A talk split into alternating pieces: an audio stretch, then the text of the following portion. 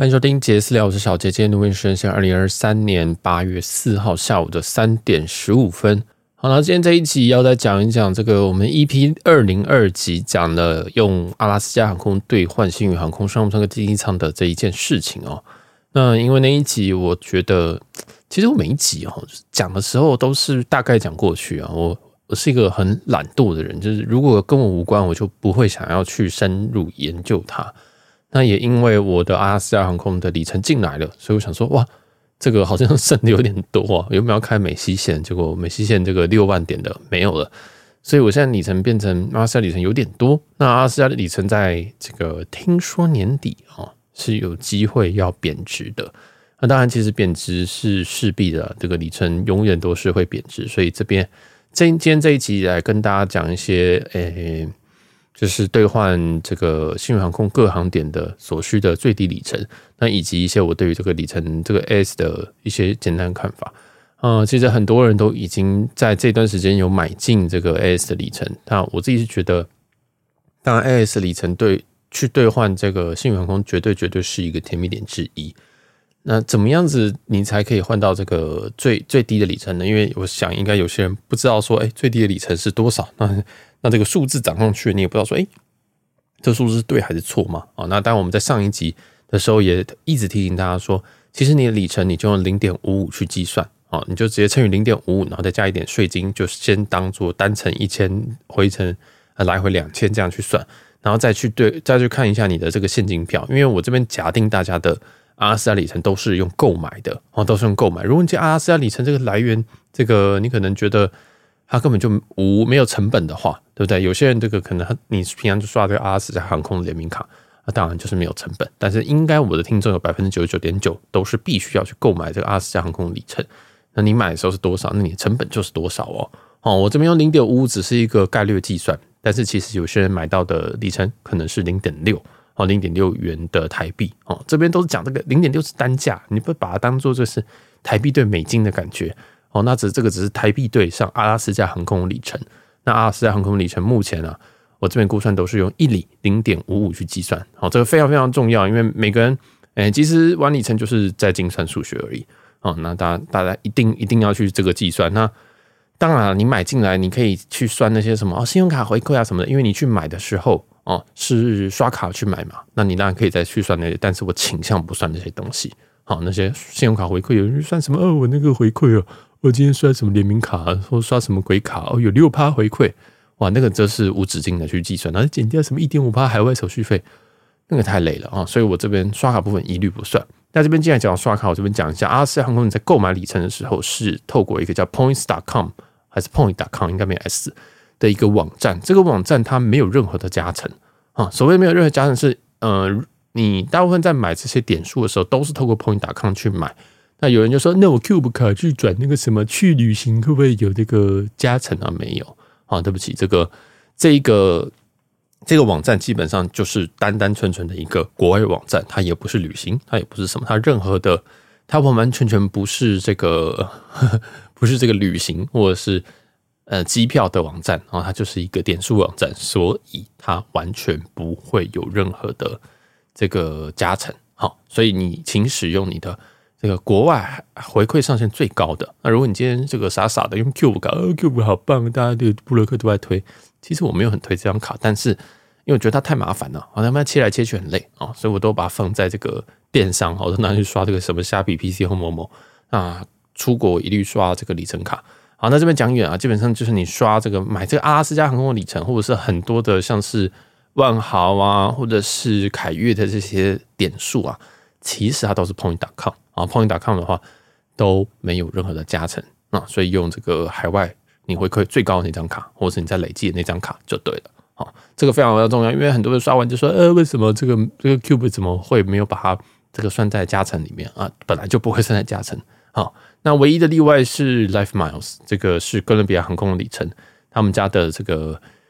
他们家的这个购买里程呢是是可以使用这个旅行类的，好，包括你的 Cube 卡。或者是像呃美国美国运通绿卡啊，都是有这个加成的啊，这是几乎是唯一的例外啊。那基本上 Point.com 就是没有回馈啊，就应该说就是基本的简单的海海外回馈，那当然海外回馈的信用卡，请也会有这个一点五趴的手续费啊，所以这个大家自己要去计算一下这个东西。那这个非常非常的细节啊，所以有时候就是觉得说，在这个每一集里面，我都要岔出来讲这个很细节的东西，我会觉得很累。所以通常我第一集我都会讲一些很大概的东西，跟他讲说，哎，亮点在哪，然后买买买。那接下来我们就有用这种这种很琐碎的集数，那种 Part Two，然后来跟大家讲一些更细节的东西。因为老实说，哎，上一集的这个流量蛮好的哦，就是阿拉斯加兑换这个星宇航空这一集流量蛮好，我蛮意外，因为阿拉斯加航空里程算是蛮。我觉得是要，嗯，可能你里程经验可能要四五年以上吧，就是以前那个大礼包时期，你大概才会有阿拉斯加航空里程。哦，那那毕竟大家都还是很想用很便宜的钱去买这个幸运航空的呃这个机票，那这个也是情有可原啊。所以我这边就是再研究了一下。好，那这个就是买里程的部分。那当然里程会贬值，所以请你不要买太多。如果你今天看到了票，请你先去看有没有票，再去买里程。好，那这边看到有没有票，哎，这个又很重要了，因为。也过了几天了，应该是过了一周吧。那这个票其实是有发生一点点的变化。那什么样子变化呢？常常就是某些航线，如果你想要开到第二张的时候，它就会里程会跳上去。这一张这一件事情，我们上一集有讲啊。那请你，如果你真的要换，我会建议你一张换这个里程票，另外一张买现金。哦，那这个现金，哎，这个现金票现在又出现一件事情，一件这个这个奇异点哦，就是说，就是说这个星宇航空。的这个联名卡啊，就是个玉山玉山这个，它最近有一个联名卡可以减两千的一个优惠。其实老实说，这个优惠蛮好的哦，这优惠蛮好。如果你今天飞澳门，澳门大概六千块左右，你这个减两千下去四千块去往澳门，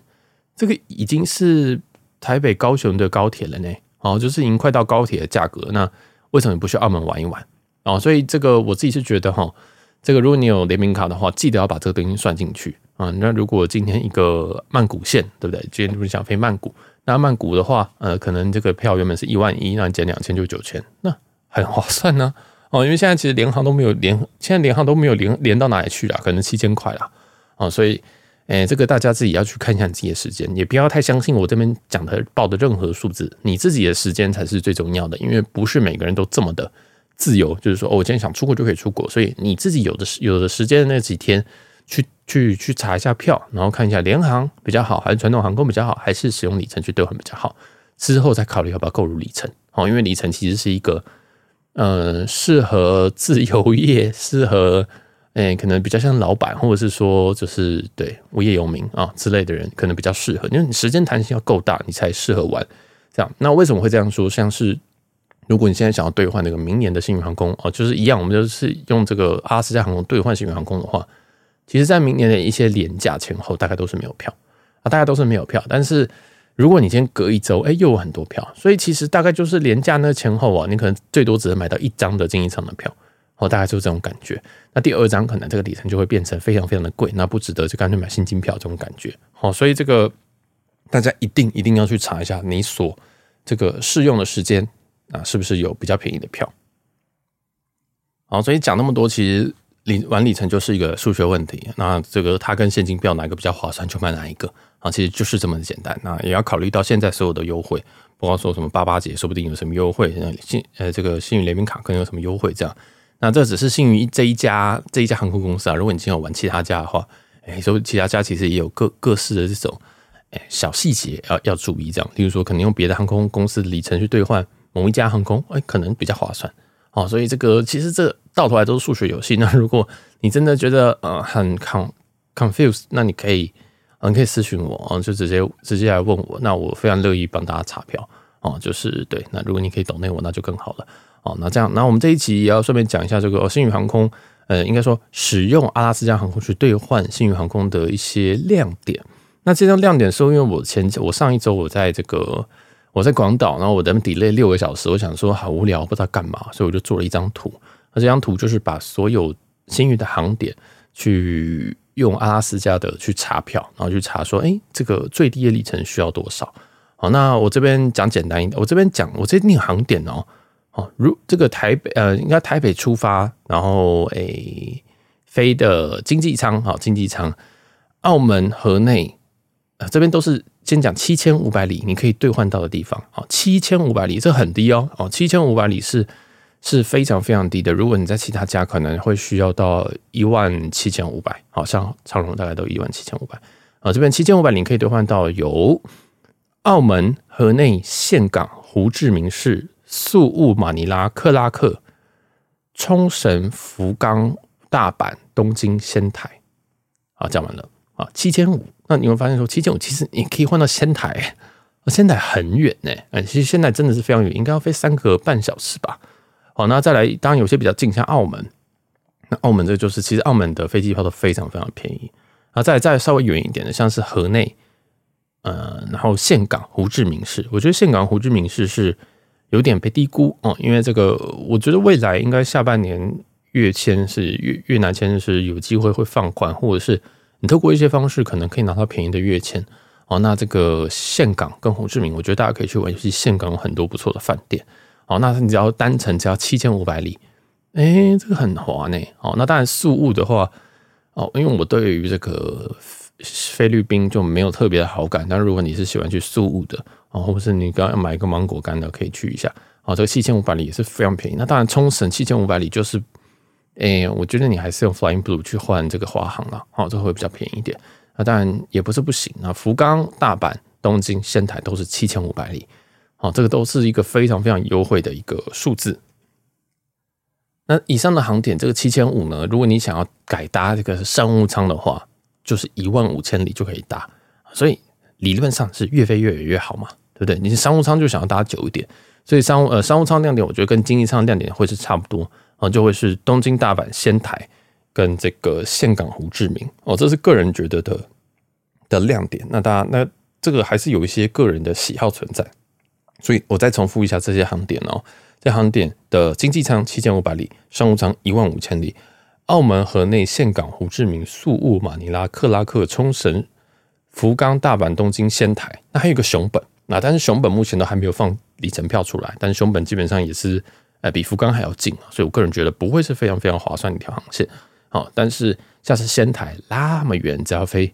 这就是三个半小时，你只要一万五千里单程的这个里程站。啊，那当然这里面有一个例外，就是东京。那东京因为它是用 A 三五零去飞，那它 A 三五零是有配备豪金舱的，豪金舱是一万里。啊，所以我这边再重复一下，这个东京的话就会变成经济舱七千五百里，豪金舱一万里，然后商务舱是一万五千里。啊，那有人问我说哪一个好？哦，你们说这个三个舱呃怎样怎样？你选你会选哪一个？当然我自己个人会觉得有商务，当然就选商务，因为它真的差太少了。它真的里程数量差太太太太太少了啊！那我可以在呃，我可以用这个一个比较，就是同样也用，抱歉，同样也用这个 A 三五零去直飞的新加坡啊，新加坡的经济舱是多少呢？三万两千五百里，这个是经济舱，我觉得这个。怪怪的，哦，这就是数字是有点怪怪，有可能是我没有查到最便宜的经济舱跟这个豪金舱都是三万两千五百里。我们听到这个数字已经开始有点不太对劲了，怎么会这么多？然后商务舱的这个台北新加坡呢是五万里单程，那我也不太确定是为什么会这样子哦，这个我不太确定为什么这个里程会是这样，但我真的查到都是这样，我就百我就百月历的这样子一直去看，一直去查，一直去查，发现说我在月历上可以找到最便宜的台北新加坡。就是这么贵啊，所以其实都用 A 三五零去飞，飞的时速基本上也是正负一个小时之内，但是这个里程呢是一个非常巨大的差距。好，我们再再再来复诵一遍：东京的经济舱是七千五百里，但是新加坡经济舱是三万两千五百里，这个已经是一二三四四绕五倍了。好，然后商务舱的话是一万五千里对上五万里，这也是三倍多，所以。我不太确定新加坡发生什么事情，那也都用 A 三五零去飞哦，所以我这边也讲几个点，是你基本上可以不用考虑换的，就是槟城、吉隆坡跟新加坡哦，都是刚刚那个三万两千五百里以上，还有一个曼谷，那曼谷的话比较特别，曼谷的话它经济上是两万五千里哦，我觉得曼谷也是不用考虑啊，曼谷也是不用考虑，所以东南亚有几个航点，基本上就是泰国、新加坡、马来西亚这三个国家的这个阿拉斯加去兑换。去兑换这个新星宇航空，我是觉得是不用兑换，但我觉得蛮怪的，因为我不太确定说阿拉斯加是怎么样去计算说这个这几个区域是是比较比较远吗？还是比较怎么样？哈，虽然它确实比台北仙台远，但诶，怎么会直接上了一个集距？哦，所以其实每个里程计划都有一个甜蜜点在啦。那显然这个东南亚的泰国、马来西亚跟新加坡已经超出了这个甜蜜点集聚啊。所以说，其实，在很多的网站上，或很多 blog 或很多社团里面，大家都会分享，建议大家去换这个仙台啊、东京啊这样子。哦，原因就是因为其实如果你现在飞东南亚，除非你飞越南，越南就还是在甜蜜点以内。但是如果再往下一点，哇，那数字非常非常的恶心哦。那我们基本上已经把所有的航点都已经覆盖掉了，除了一个呃，除了两个航点，一个是札幌啊，札幌的话，这个就跳另外几句了，就变成两万，经济舱是两万五，商务舱是三万五。所以如果是我的话，我会搭到仙台，然后再自己搭个什么 JR 上去，然后就是搭到札幌。如果我硬要使用阿拉斯加航空，然后硬要去玩这个北海道的话，哦，所以这个也是也是跟大家讲说，其实它的甜蜜点确实最远就是仙台。那因为这样子，仙台的票。嗯，少得比较快一点啊，比较快一点，但是没有快很多哈，没有快很多，因为呃 A 呃这个在这个仙台啊，代号是 SDJ，这个他们使用的飞机是 A 三二一 neo，A 三二一 neo 的话，商务舱只有八个位置啊，只有八个位置，那它的经济舱也是也是偏小啊，所以基本上跟这个再下来一点的这个东京 A 三五零 A 三五零的经济舱呃，这商务舱我印象中有三三十个左右吧。哦，这个这个商务舱啊，应该是有三十个，忘记了，这个数字不太确定，那应该是二十八个左右啊，就是就是其实数量是差非常多，二十八个比八个，所以它放里程票出来也会比较多，所以我个人是觉得，如果你今年真的要飞这个东，真的要飞日本，那你也不确定你要去哪里的话，我都一律建议你先飞东京再说，好，先飞东京再说。那当然你要飞东京或大阪也可以，大阪就是应该是用 A 三三零去直飞，好，去去飞这一段。然后我们漏掉的另外一个航点就是洛杉矶。洛杉矶的话，经济舱是两万里，商呃豪金舱是四万里，商务舱是六万里。那头等舱的话没有不得兑换而，不是不得兑换，它没有放给阿拉斯加去兑换。那最那基本上六万里的商务舱全部被换完的，好，全部被换。我不太确定是被换完了还是锁票了，好，不确定。但是两万的的经济舱跟四万的豪金舱都还非常的多，都还非常的多，所以。应该是你有想要的日子就会有了哦，可能圣诞节前后那可能没有哦，但但是大家还是可以去考虑，这个 CP 值也是非常的高。我觉得台美线的 CP 值是是无敌无敌高，而且他们都是用 A 三五零去直飞，哦，这个是我觉得大家可以考虑一件事情。那当然还是要再提醒一次，如果你今天要换三张票，你今天要换三张票，例如说洛杉矶台北好了，你就要换三张票，你可以先上阿拉斯加航空网站，然后再。应该是要登录，对，登录之后，然后这个直接搜寻 LAX，然后 to TPE 这样，然后它有一个 Use Miles，就是你请你按使用里程，要不然有些你会找不到啊。Use Miles 之后呢，还有一个它应该有一个叫做 Calendar View 吧，啊，反正你点进去之后，哦，你就可以使用这个日历啊月历去看这个剩下的票，这样。好，你看完之后，你就会发现说三张票，诶，怎么样？这个数字都怪怪的，怎么？小杰跟我说什么两万、四万、六万，结果为什么我的我的经济舱竟然要竟然要十三万？那怎么会这样子呢？哦，那有可能是因为他的两万的票没了，或者是他两万票只剩一张。好，这个我们上一集有有有一直强调这一点。假如说他的这个这这一段，你你选择这一段，它只剩下一张的这种最低里程、最低里程的票的话，那他会全部都往上跳一个级距。啊，这样懂意思吗？所以如果你要兑换这个的时候，你可能可以先考虑，就是说先兑换一张啊，先兑换一张的最低里程，然后剩下两张再去再去再次兑换，或者是干脆买现金票。因为通常我刚刚讲的所有的前面啊，前面报的这些数都是所需的最低里程啊，这是我查到的最低里程。那如果你发现你看到的数字不是我刚刚讲的那些数字，表示它价格跳上去了啊。有九成的几率，你跳上去的价格一定会比你的现金票还要来得贵，哦，基本上基本上都是哦，我的经验刚刚查我查一下都是，因为其实星宇的现金票其实不贵，其实是可能是三家国际航空里面最便宜的啊，所以嗯，大家可以查一下现金票啊，里程票不一定省。好，那再来就是这个，你今天查了，那你发现三张，哎，数字不对，不是怎么不是两万加两万加两万，应该是六万才对啊，结果它给你显示个十三万，那表示。呃，有有有有表示怪怪的啊，表示这个数字不对。那你可以先降一张，变成两张。那如果两张，你按两张之后发现说，哦，OK，变成四万，那就对了。那表示说它这个航段只剩下两张哦，这个我所谓的最低所需里程的票，那你就可以先订两张，然后另外一张再看看你要怎么处理。好，可能是买现金，可能是过一段时间再买，说不定过一段时间他又放了一张，哎，所以也说不定。好，所以其实这个票是非常非常的的，一定是限量的。为什么上一期会讲说这个限限时限量？原因是你越往换这个票，就大概就会越大大几率就会越少啊。像台北仙台，它就是只有八个商务舱，它可能就只放两个商务舱给里程位。那你怎么换？就是只有两个啊。那你等到第三个的时候，它你所需的里程可能就会再变多啊，等等的，甚至根本就没有票啊。所以大家记得去看的时候，不不不需要说，如果你现在多人。两个人以上就要多人了，包含两个人。那你可以先去，只要两个人点发现数字不对啊，数字不对，那就表示这个票是不足的。那你记得就要去打算盘。好，其实你你只要一一，因此这个你只要到这个结账那之前，你就要先看一下这个价格跟现金票是不是相去无几啊？好，说不定根本就没有差，没有差的话，你当然就买现金票啊。好，当然就买现金票。好，所以这个也是提醒大家不要冲动去买里程，那因为里程。也其实是一个很大的坑哦，而且你有时候会有一些既定里程。假如说你今天买了五万里，结果你只用了到四万，那剩下一万其实也是你的成本呐。那你又要想办法再把剩下一万用掉，那其实蛮麻烦的。好，其实蛮麻烦的。好了，那基本上我这边想要再提供一件另外一件事情，就是啊，他们的旗舰飞机 A 三五零现在飞的点是新加坡、东京跟洛杉矶哦，飞这三个点。那这个三个点的话，如果你今天买商务舱的话，你今天买商务舱的话，其实他们的商务舱非常，他们商务舱唯一一个缺点就是只有一个位置，就是五 A 跟五 K，它是有完整的窗户的，嗯，就是它商务舱有二十八个位置，应该是二十八，二十八个位置，那只有一只有两个位置是拥有完整的窗户，好，例如说二 A 跟二 K，而这两个位置是商务舱的第一个位置，但是他们的窗户只有三分之二个吧。哦，就是他们在设计的时候，冒可能是没有想到窗户吗？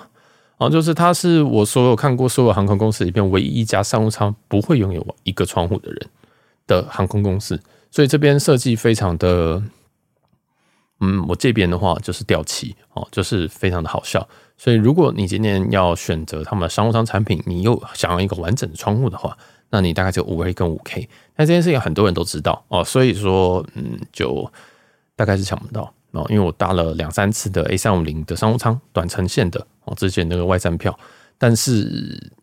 这个两个位置都是被划掉的哦。那再来另外一件事情就是，你今天买了阿拉斯加航空的这个票之后，你要怎么样去划位呢？因为理论上你在星宇航空你是没有办法直接查到这这个票，这也是正常的，而这也是非常正常的，因为外站开的票呃，应该外加开的票这个代码是有一点点不一样，所以你要怎么样去划位呢？好，那你要。打电话进星宇航空哦，跟他讲说，哎、我有一张用阿拉斯加兑换的票，巴拉巴拉巴拉，然后他那边可以查到，哦，他那边可以查到，所以你就跟他说这件事情。然后，假如说你有两张票，你要划位，你就跟他讲说这两张我都要划位。哦，那如果你有三张票号，你就跟他讲包三张，跟他讲说你要怎么划。好，所以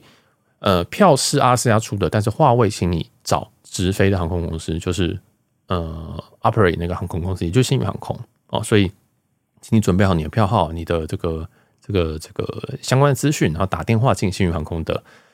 客服，然后呢再来去做华为。那如果你跟我讲说，呃，小杰，我住在美国哦，可能我哥住在西雅图，我觉得，呃，哥妈的，我要打这个国际电话好累。当然，你可以请你弟帮你打哦，这是第一个。第二个是你可以去 Skype 买点数，我们通常都会用 Skype 去打这个国际的电话，这样子，因为 Skype 真的是很便宜啊，然后你就给他储值个两百块。哦，这个可以打个几个小时没有问题，你就给他储值一点 credit 之后，你就用 Skype 打回台湾哦。这个通常是我在国外的时候的处理方式，所以如果你今天刚好在国外，你什么紧急的事情用 Skype 就对了。哦，这个是非常千万不要真的去漫游，不要傻傻的去漫游。哦，所以如果你今天跟我哥一样，就是呃，我就在美国怎么办？我要买了，但是我要回台湾，但是我现在就还没有回台湾，我现在没有台湾账号，不不不。哦，那你就 Skype 啊，这样 Skype 就这么简单，就这么简单。好，那而且也很便宜。好，那大概就这样，就提供大家一些这个，如果你要划位小技巧，跟你要打国际电话一些小技巧啊。那这个记得一定要去算一下哦。我刚刚给那些数字仅供参考，应该有些是错，应该有可能有些是错的啦。哦，尤其这个东南亚那个泰国那边，我觉得那数字很怪，什么三万两千五百里的经济舱的倒是啥小哦，看不太懂。对，就是不知道是被锁票还是什么哦。但是我目前查到就是这么这么的贵。那大家永远都是要把它乘以。乘回去你自己的成本。像我成本感是零点六哦，那我就要每一个航线我都要乘以零点六，对不对？又要算数学了啊。那这个乘回去就发现说，哇，那我还不如直接买一张现金票，还可以用联名卡累积里程，跟这个可能联名卡有机会可以打九折哦，通常没有啊，或者是说可以用这用这个最近的减两千块的这个票，呃，这个。这个 coupon 还是这个什么？对，因为最近有这个活动嘛，所以大家这期也是录给大家，跟他讲，他讲说这个，如果你要兑换，你要买星宇航空，或者是你真的就是很执迷于说啊，这次我想要兑换，我想搭搭看哦，大家都大家觉得好棒哦，这样，那我觉得你可以试试看这些方法，这样。那里程是非常非常难的东西，如果你有问题，可以再提给我。那我们现在有开一个新的单元，叫做小杰大哉问，你可以询问我任何的问题啊，包括我个人的问题，包括里程问题，包括信用卡的问题，包括。诶，飞诶，这个是航空的问题，包括饭店的问题，就是你可以随便乱问。那这个我们会，我会尽量花个二十分钟吗？啊，尽量尽量来回答大家的问题。那那也不用不用，你这既然叫大宅问，就表示大家你可以问一些很很很一般的问题，很很很难回答的问题，或者是很困难的问题啊。但是也不要，就是我会跟你过一下问题了啊。例如说，有人就问说，小杰，你有没有推荐什么信用卡啊？你累积里程信用卡。那我就可能会问你说，你可能平常多多出过几次啊什么的，然后去来录一集给大家，因为我知道有些集数的内容实在太硬了，硬，尤其像这一集哦，或者是很多里程或者饭店，我就觉得说天哪，我根本就住不到，我只是因为我想要听小杰在讲废话，所以我才听的。那我也是觉得说，我们也要保持说，有些是专业向的，有些是闲聊向的，有些是可能我私人生活向的这样子，我就希望每一个面向大家都可以选择自己喜欢的东西。那也因为我自己的更新的频率也算是够高，所以大家可以去听这些东西。那我也希望把呃我的同温层跟我们的频道给养起来，这样我们还是希望走一个比较专业的东西。就是诶，专业吗？就是我可以讲的更更难，但我怕大家睡着，好，所以就是呃有时候我会 balance 一下，可能就是先讲一些入门的，等大家有兴趣我再讲一些难的。也不是说我我在藏什么，就是就说你讲那么难的，别人也听不懂啊，所以。大概是这样子。那其实也有很多的的朋友也会提供我一些什么新闻啊、讯息啊，跟一些哎东西想要让我去分享的。这也很感谢所有有利的朋友。这样，因为真的我自己的消息还是有限啊。这个大家这个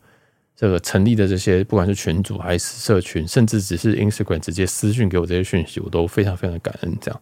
好，那这一集的话，应该就先录到这边。不小心也是录了有点久。那如果喜欢我们节目的话，记得帮我们在 Apple Podcast 帮五星好评，或者是可以这个追踪我们私人的 IG N L 四一五二，或者是我们的即时聊 J Z 点 T 也 OK。好，这期就到这边。那如果有问题的话，再跟我说喽。好，就这样，拜拜。